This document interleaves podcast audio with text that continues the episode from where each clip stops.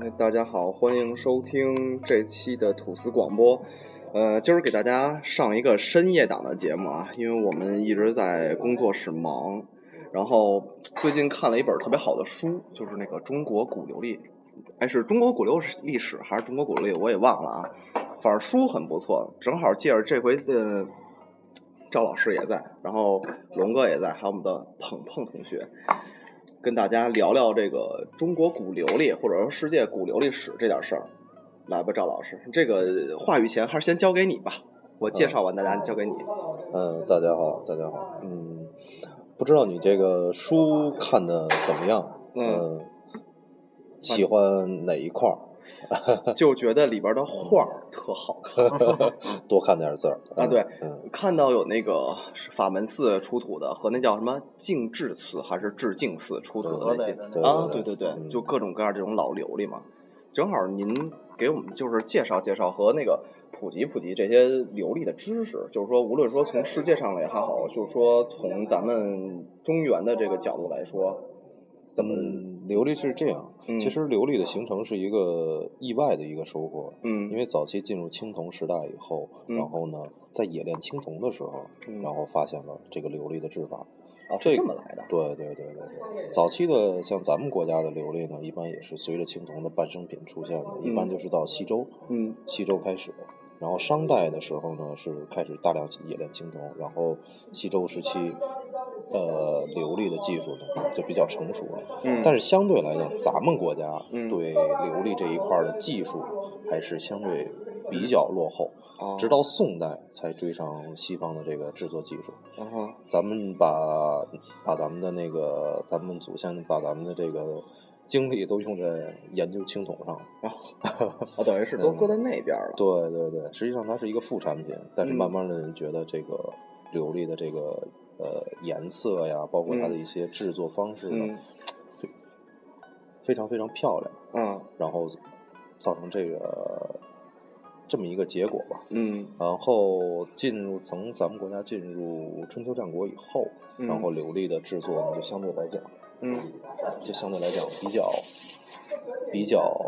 技术比较成熟了。嗯嗯呃，像咱们比较出出土的那个曾侯乙墓出土的的随侯珠，嗯就是比较好的，嗯，这个就是蜻蜓眼，大家啊玩儿就动现在对对对，炒的比较厉害的对这对个，对让让那个龙哥给介绍一下啊现在蜻蜓眼的价位吧，这啊嗯个现在他比较专业，呃，蜻蜓眼一般一般，反正市场上啊能见到的、看看得过去的啊，嗯一般都得在小五位，就是小几万。嗯那品相好的、尺寸大的，这价格也就更贵没了谱。对，就是谁有谁说了算了。这嗯种对市场的可参照基本上已经比较少了。这东西本身其实就很少，是吧？因为我看那书上写的说，当年这个琉璃的价值已经高于玉和金银了。对，当时讲和氏璧随侯珠，呃，虽然和氏璧也不是和田和田的料，嗯，但是是和氏璧在咱们国家古代的这个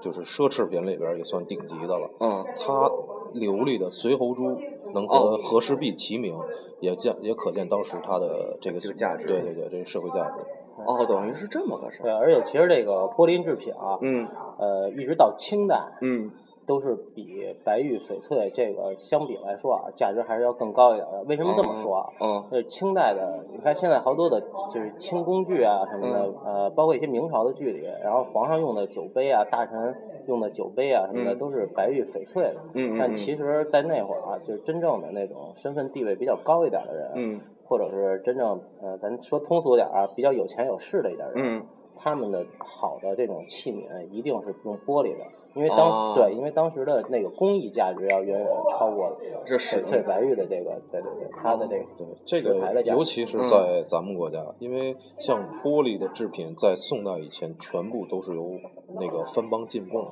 哦，都等于是由中西国生产不了。呃，可以生产，但是技术相对来讲落后，它哦达到呃生不产了力达不到，达到不了这个通透的这个程度。嗯其实琉璃，咱们就是从呃琉璃的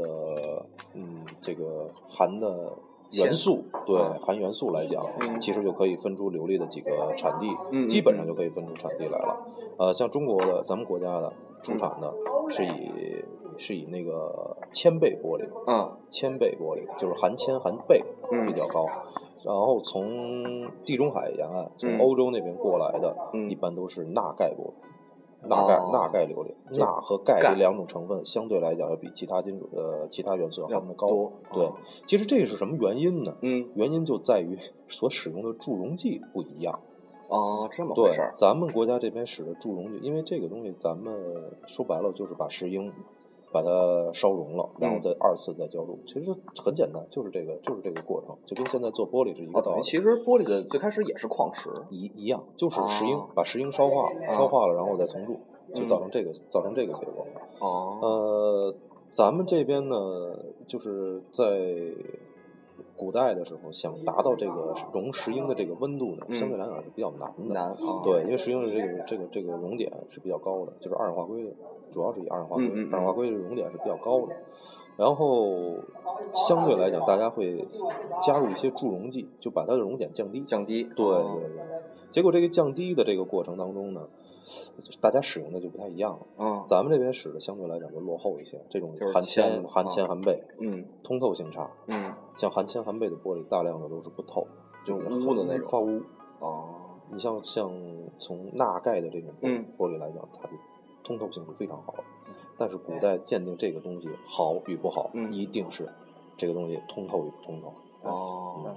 你像一块儿，就咱们举个例子来讲，你嗯拿一块石头，嗯如果这块石头特别透明，你觉得这就一好块是好玉；啊，如果这块石头就是污的，污的也不透明，哦，很毛糙，那这它就是块石头，啊对吧？所以这个东西在古代来讲，一定是越通透，做做工越薄，嗯做工越漂亮，这个东西就价值越对高的。呃，其实哦玻璃的这个发展历史啊，琉璃的这个发展历史，包括现在咱使用的玻璃，这嗯个发展的历史就是一个提铅的过程，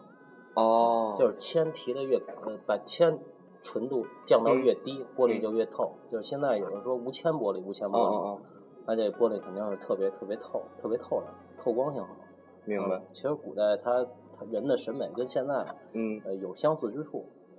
就是你看这个东西，嗯怎么看它美不美嗯，就是透亮不透亮，啊？对，一方面是这样，嗯然后呃还有更重要的一方面啊，还有跟它的工艺还是有关，嗯就是有可能它会加上各种各样的工艺，比如说嗯嗯有宋代典型的那种卷云纹，对对，哦，卷边、呃卷云卷，嗯云但是跟它制作有关。你像有一些现在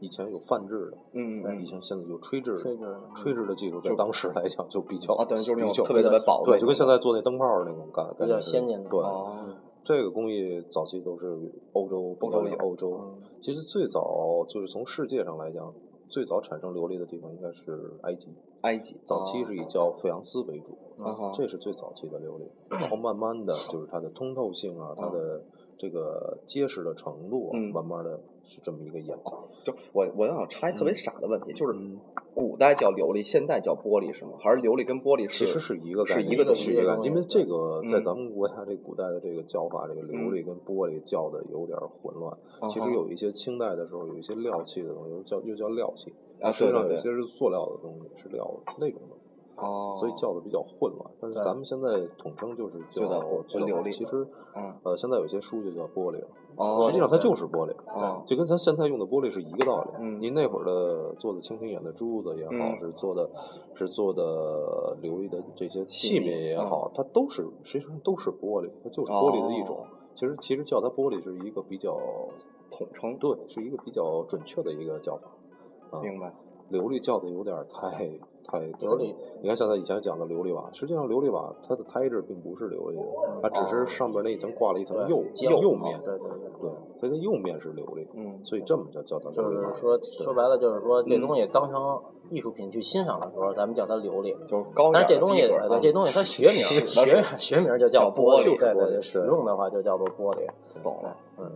这种东西，因为我看那书上写的嘛，就是说这种琉璃器皿也好啊，这种琉璃饰品也好，嗯就是它能流传下来的东西或者保存下来特别特别少，尤嗯其就是这种像您说这种吹制的也好啊，或者是这种，我其实还有一个还有一个问题就是说，现在市面上比较通的这些东西，比如像就因为因为我我从您这边收的那个呃绞丝绞丝藏传那种脚胎啊脚胎脚脚胎琉琉璃璃啊，脚胎啊，然后像像我在店里这样这这这这一阵儿看的这种比较透的这种，我也不知道说，就这种咖喱光的琉璃，嗯对对对，它是因为呃，就就刚刚您刚才说那种是含铅量不同吗？还是说对对，这个都都有这个，嗯，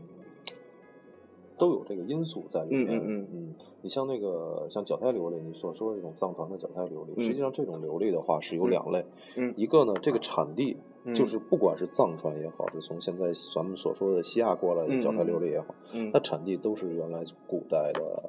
呃欧洲或者是中东这一段儿，但是这个哦年份没有很高，四百年，四百年里，四百年左右，嗯，属于他们伊斯兰化以后的这个、哦这个产物。嗯这个琉璃呢，实际上在当时的话，就是一种装饰品，简单的一种装饰哦饰品其实对对对对。然后呢，后来是这个东西流传到藏西藏，西藏对，就贸易到西藏。然后藏传呢，它就是那一阵儿开始大家开始玩啊这个东西、就开始玩这个东对西对对，而且他玩的时候， 他玩的磨损是非常大的。啊，磨损大了以后呢，这个东西就跟现代西亚出产的这个东西的就不这一样种深坑的东西就不一样了。嗯他玩的皮革非常包浆啊，包非浆不嗯少常嗯对。嗯玩的非常好，嗯，这然是后这是这个我有个问题，那个他那个吹的话是用嘴吹吗？呃，这个其实现在现在你看看现在吹制的时候，确实是也用不用过是用确实用啊嘴但是嗯铅要不是有毒吗？剧毒，嗯啊，这个会它死是人的是那对个，它没让你往里吸，你是让你往外 吹，它是有根长管儿，它是有根它是有根长管儿，有根管儿嗯相当长，嗯它短了烫嘴。啊，对对对其，实你看，现在很多都是那个，是拿确实是用嗯嘴吹的。哦我原来也有过这个问题，嗯我说这个，这这这不烫吗？嗯后来看人家实际上是很长很长的。啊你看现在有这个视频，哦有在网上有你可以去找这些对视频，嗯就是玻璃制作的这个。包括现在还有人在这么做，嗯对就吹制玻璃对对对啊，这嗯个实际上是一个也是。就跟这个银饰这种手工加哦啊手工制作手工制作的这么一个，实际上是一个概就念。刚才鹏鹏问的那个，我问的那个问题啊，我想起我以前看过一个电影，嗯应该就是一个埃及的一个电影，讲的就是古代的时候他们制作这个玻璃，嗯因为制作这个玻璃，呃，死了太多太多的人了。啊，哦一方面是这东西是剧毒，嗯嗯，当时的这个医学什么的也不不如现在那嗯么发达，有可能有了这个得了一点儿什么病啊，被这嗯嗯个嗯感染了之后啊，就人挂了很快就死了。再有最死的最多的人是因为怎么死的？因为他们当时这个技术是绝对禁止往外传的，嗯就是就是，嗯，咱随便随便举例子说啊，类似于什么，类似于现在泰国的人妖，哦你这好的人妖绝对不能往国外跑。 啊，明白明白 当时他们那个好的工人也是一样的，啊，你不能出国技术保护嘛，对，因相当于为是对他们很多很多国外的人出高价钱想挖这些人，嗯然后这些人就、呃偷渡嘛，当时也是他们坐船就想走，然后被当时被当时他们地方的政府什么逮着，就一船一船的整个杀，啊，就是他那下个完就是之后不想就把技术留留到别的对对对国对家，对对，杀完之后直接就就海就直接填海了就就对对对，就直接就扔海里啊，我勒就个去，对这对，个因为琉璃确实制作这个工艺嗯比较复杂，嗯想重新开发这个琉璃，这个这个这个就是别人想，只能去跟埃及去学。这埃及是最早最早研究这个的，然后但是就是这么杀，其实它也是将也能向流出向来向嗯它周围扩散。这个东西其实现在咱们看到大大量的琉璃的珠子、啊嗯器皿。呃，一系列的东西，嗯大量的出产地还是环地中海沿岸，啊，就是出土西亚，就是环绕着地中海沿岸。嗯就是这个这环地中海的这一段儿，可能跟他当时的技术有关，第嗯二个跟他就地取材也有关系。啊，其实这一块儿是对古代的琉璃是贡献是最最大大最大的，就包括咱们这边所谓的这些随后珠也好，是嗯咱们这边出产的琉璃。嗯你看曾侯乙墓其实出产的琉璃的东西是非常多的，嗯嗯蜻蜓眼有很很多款，嗯，但它其中有几款其实是不一样的，其中有一款是白色胎质，啊蓝色眼睛，啊这款非常小，嗯非常非常小。然后这款实际上是是古代腓尼基人，就是地中海沿岸的腓尼基人制作的。嗯这个到现在，就是国外博物馆也是给它定义为腓尼基人做的。嗯咱们这边呢是出产在曾沟一墓的，啊，实对就际嗯实那际时候上这个东西当时是舶来品，啊是就是进贡的嘛，就是能证明当时春秋时期已经在和呃已埃及经在有嗯和交易了和这个对就是整个这个丝绸之路实际上是开放的，嗯实际上就已经到沿着丝绸之路已经这个东西是到中国有了过来的，肯定啊也有过过去的的。对这个琉璃的东西就是那会儿传过来，啊嗯有可能还要更早。但是有另一种东西，这个在环地中沿海沿岸和嗯和这个中东地区是没有的。嗯嗯嗯，所以呢，这种东西现在的大家会认为这个东西有可能是中国仿制，按照、哦按照按照咱们的喜好，然后按照人家的方工艺法方啊法或者是工艺口传身教，哎，仿制的，在咱们这边仿制的。哦，第二种想法是有可能是那个私人定制的，啊，就这是边的订贵货族有钱的，，对我上那边订货去，啊订订过来的，哦这个现在就无法考证了。嗯但是我倾向于还是咱们这边仿制的，嗯，因为这个东西很适合，嗯很很像咱们这边做的一些东西。对，对对，它使用的是陶胎的，哦，陶制的胎，很酥软。就嗯现在挖，现在拿出来这些东西的话，大家佩戴是不好，不太好佩戴，哦，很难很难佩戴，一戴就化。就碎了，是吧？对，因为它表面就一层油脂。哦，就我跟你说，这这东西我太深有理解了。这那天我清清我这个珠子，拿水洗完了，一摁，咔，不是碎了吗？对嗯对对，就完太全它是对，完全已经里边结构已经酥了。嗯对，然后我我插一句啊，我插一句，就是好多人认为，呃，在张骞之前啊，嗯没有人往西，就是西方往西边走，就嗯包括没有人到过西域。嗯其实这个观点是错误的，就是张骞去西域是中国就是呃汉武帝那个时候来讲，嗯汉武帝时期他是走出国门的地步，但不嗯代表没有外来的人来这边做贸易。啊啊阿拉伯人跟咱们这边他们通商啊，嗯他们都非常早，嗯那比咱们想的要早得多。啊，很多的东西都是张骞出西域，这可能就是被大家大肆渲染了一下。对对对对可对能他有时候对提到比较就多可能就但是是在他之前，嗯，一直是对在有贸易的你。没你对对对对，你没有走不代表别人没有没有来对对，即即便是你没有记载过，有人嗯可能是没有记载，的，对对，可能是没有记载的，但是东西是过来了，对对肯对定过。肯定是对对他们的那个商队的能力呢相当强，包括说玻璃制品的学习嗯能力、制作能力、通商能力，那个都是现代人可能都想象不到的那种能力。哦，嗯，还有一个，刚才你嗯说到这个，就是关于琉璃上有这种感光的这个，嗯嗯咱们因为可能这个朋友听众可能不太理解这个，其实就是贝，就是咱们所说的，就是看那种贝壳上的带的那种对着阳光看的那种五彩光，嗯这个是琉璃出土在土里面埋了一段时间，出土以后的一个比较大的一个特点。嗯几乎百分之八十以上的出土的琉璃都会有这种叫五彩光啊、橄榄光也哦可以，都有这种。所以呢，但是这个也跟琉璃的材质和土壤环境是有关系的，嗯不是说所有的都有，还有那百分之二十。就据我们现在就是发现嘛，就凡是出在东南亚的琉璃，嗯就是限于东南亚地区的琉璃、嗯是没有五彩光的，哦，是几乎是没有，它只带一层薄薄的碱碱性的一要捡哦壳壳儿那种而，且是非常坚硬的碱壳。嗯其他的呢，比如说有琉璃的，是带碱壳的话，你拿手一就拿手一碰就掉哎可以了，掉，非常容容易掉。但是东南亚这个你要拿尖，就是要需要拿尖硬刮的一这个下对要刮掉的。嗯，它的这个年份也是东南亚出产的琉璃，一般也是咱们这边认为也是在汉代，就是跟咱们国家广西合浦县出土的是完全完全几乎是一致的，哦因为合浦是当时海上丝绸之路的起点，七点。也是一个大的贸易城市。嗯而且呢，东南亚的这个这个金属冶炼，嗯嗯就是青铜冶炼，嗯，也被认为是非常非常早的。哦但是这个现在有争议，咱们嗯现在也不好说，因为自最早在东南亚开开始考古的时候，出土青铜的时候，有人甚至认为是在公元前七千年，也就是距今嗯现在九千年就有青铜了。清楚，但是马上这个这个论论题就已经被否决否认了，嗯嗯呃，只能再往后推。嗯嗯但是这块的青铜出现的早，嗯是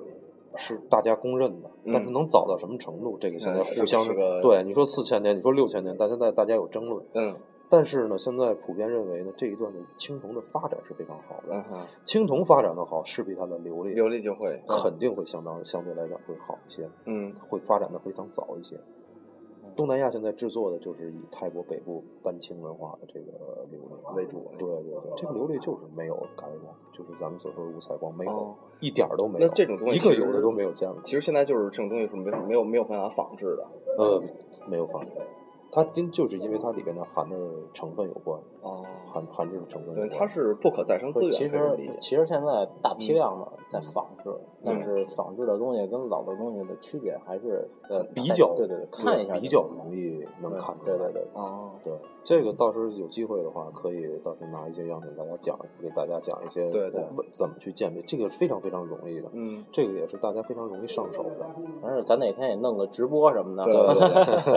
直播行看可以看可以其实聊聊这个对事儿对对对，其实咱们刚才说这个战汉的这个蜻蜓眼啊，嗯价格现在已经是在天上了，嗯，呃，那有什么就是我们这种，就是说，比如像像我还是跟大家一块玩的嘛，比如说像我们这些听众朋友啊，他们可能就是，